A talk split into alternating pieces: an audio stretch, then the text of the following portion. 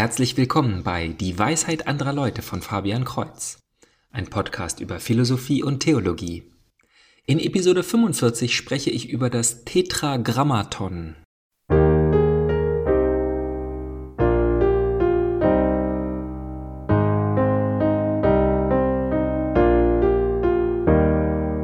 Das Tetragrammaton sind die vier hebräischen Buchstaben, die in vielen Büchern der Bibel an der Stelle stehen, an der der Name Gottes gemeint ist. Ich drücke das absichtlich so vorsichtig aus, denn der Name Gottes war und ist den Juden verboten auszusprechen. Zu einigen Zeiten gab es sogar das Verbot, ihn zu schreiben. Damit haben wir ein herrlich kompliziertes Thema, über das man viel spekulieren kann. Ich möchte mir drei Vorkommen anschauen. Erstens das Tetragrammaton selber, zweitens den Namen Gottes, den Moses im Buch Exodus erfährt, und drittens die Selbstoffenbarung Jesu im Evangelium zu Johannes. Die alte hebräische Schrift, in der uns die Kopien des Alten Testaments vorliegen, lassen die Vokale weg. Also von dem Wort sind nur die Konsonanten Jod, He, Waf und He bekannt. In vielen Fragmenten wurde an der Stelle sogar eine Lücke gelassen oder nur ein paar Punkte geschrieben. In übersetzten Texten, wie zum Beispiel im Griechischen, wurden entweder die hebräischen Buchstaben eingefügt oder das ganze Wort mit allgemeinen Worten für Gott, Adonai, Herr oder Elohim, Gott, ersetzt. Also Weder die Bedeutung noch die Aussprache kann aus alten Dokumenten definitiv bewiesen werden. Es gibt aber einige spätere Abschriften mit kleinen Punkten, die die Vokale anzeigen. Einige Dokumente sind aus dem 11. Jahrhundert und deuten an, dass es Jehova ausgesprochen werden sollte, mit einem stillen H am Ende. Dies wurde gerade zur Zeit der Reformation so herausgefunden, und so schreibt Luther in seiner Übersetzung diesen Namen.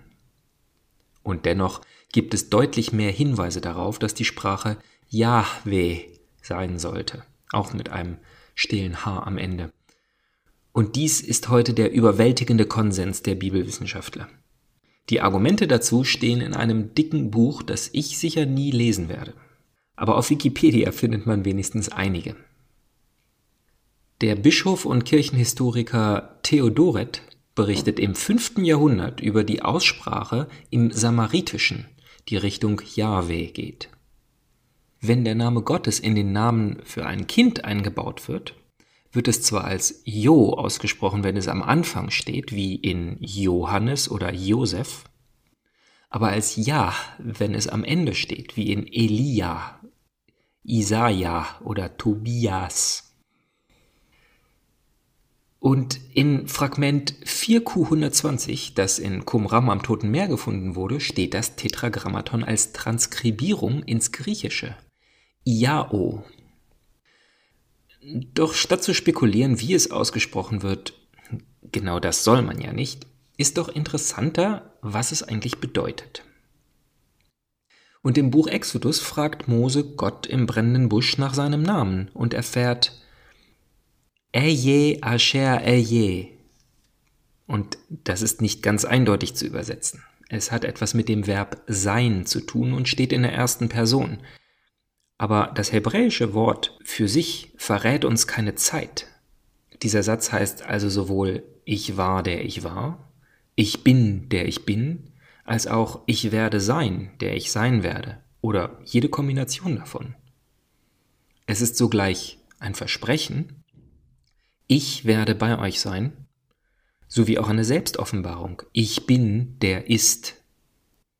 In seiner zeitlichen Mehrdeutigkeit sieht man auch die Ewigkeit Gottes. Ähm, eine altertümliche Form dieser Wurzel he für sein oder werden ist das eben genannte he waf he. Und mit dem Präfix jod wird es zur dritten Person Singular Maskulinum. Eine Möglichkeit, Yahweh zu übersetzen, wäre also er, der ist oder er, der bei uns sein wird. Der Gott der Israeliten hebt sich also von allen anderen Göttern dadurch ab, dass er der Einzige ist, der schon immer war, unabhängig von der Welt. Die babylonischen, griechischen und römischen Götter sind alle Teil des Universums, sind daraus entstanden und haben die Welt umgeformt. Nur Jahwe ist der, der ist, und alles Sein ist in ihm.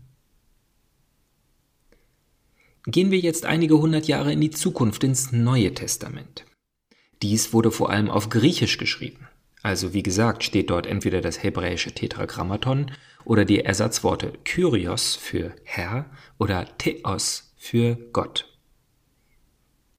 Doch im Evangelium zu Johannes, am Ende vom Kapitel 8, konfrontieren die Pharisäer Jesus mit der Frage, für wen er sich denn hält. Jesus sagt, dass der, der auf ihn hört, nicht sterben wird. Ha, die Pharisäer halten ihm entgegen, dass sogar Abraham gestorben ist, und dieser ist ihr Urvater im Glauben. Und Jesus antwortet, Amen, Amen, lego hymin, prin Abraham genestai ego eimi. Wahrlich, wahrlich, ich sage euch, bevor Abraham war, ich bin. Nun, Jesus hat es sicher nicht auf Griechisch gesagt. Daher wissen wir nicht die aramäischen oder hebräischen Worte, die er verwendet hat. Aber die Juden haben sofort Steine gesucht und wollten ihn aus der Stadt treiben, um ihn zu steinigen. Man kann also recht sicher davon ausgehen, dass Jesus mit dem Ich bin den Namen Gottes auf sich selbst angewendet hat. Denn dies wäre, wenn er nur Mensch wäre, Blasphemie und darauf steht der Tod. In der griechischen Übersetzung von Exodus sagt Gott nämlich Ego eimi hoon. Ich bin, der ist. Sie suchen also Steine, um ihn zu töten, aber Jesus geht einfach weg. Er verschwindet aus ihrer Mitte. Denn es war wohl doch keine Blasphemie. Zu diesem Ego eimi noch eine kleine interessante Sache. Am Ende von Kapitel 6 des Evangeliums zu Markus lesen wir, dass die Apostel schon mal im Boot vorgefahren sind und Jesus später zu Fuß über den See hinterherkommt.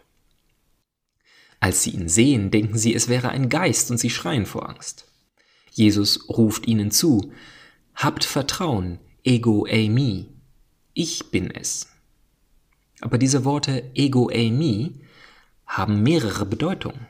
Es könnte heißen, so wie es in der Einheitsübersetzung steht, ich bin es. Doch wie Brian Petre so richtig feststellt, bei mehrdeutigen Worten sollte man einen Kontext suchen. Und im Satz direkt davor lesen wir etwas Seltsames, denn Jesus wollte ursprünglich gar nicht zu ihnen ins Boot kommen, er wollte an ihnen vorübergehen. Erst als sie vor Angst aufschreien, geht er zu ihnen. Schauen wir dazu noch kurz ins Buch Hiob, Kapitel 9. Hier geht es um Gottes große Taten. Er alleine spannt den Himmel aus und schreitet einher auf dem Meer. Zieht er an mir vorüber, ich seh ihn nicht, fährt er daher, ich merk ihn nicht. Gemeinsam sind diese Textstellen darin, dass Gott vorüberzieht und über das Meer geht. Immer wenn Gott sich zeigt, zieht er vorüber. Dies tut er bei Moses und bei Elias, als er sich ihnen offenbart. Der Kontext deutet also auf eine Selbstoffenbarung Gottes hin, und genau dafür stehen die Worte ego eimi. Der Unterschied zu Hiob ist, dass die Apostel ihn bemerken. Vielleicht liegt das daran, dass Hiob ein Heide war und Jesus die sichtbare Offenbarung des unsichtbaren Gottes ist. Zum Schluss möchte ich zusammenfassen. Wenn Jesus etwas sagt, lohnt es sich immer zu schauen, was diese Worte im Alten Testament bedeutet haben.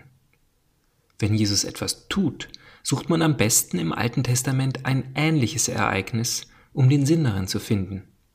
Denn Jesus ist die Erfüllung des Alten Testaments. Er ist der Logos, das Wort Gottes. Und den gleichen Titel trägt das Alte Testament. Dieser Logos identifiziert sich selber mit Gott in dem Namen, der nicht so einfach zu übersetzen ist. Ein Name, der Ewigkeit, aber auch Nähe anzeigt und den die Juden mit Yahweh abgekürzt haben. Eine altertümliche Art zu sagen, er war, ist und wird immer sein. Fragen, Kritik, Lob? Schreiben Sie eine E-Mail an mein kleines Vierbuchstabenwort dwal at fabian-kreuz.de Kreuz mit TZ. Also bis zum nächsten Mal, Gottes Segen.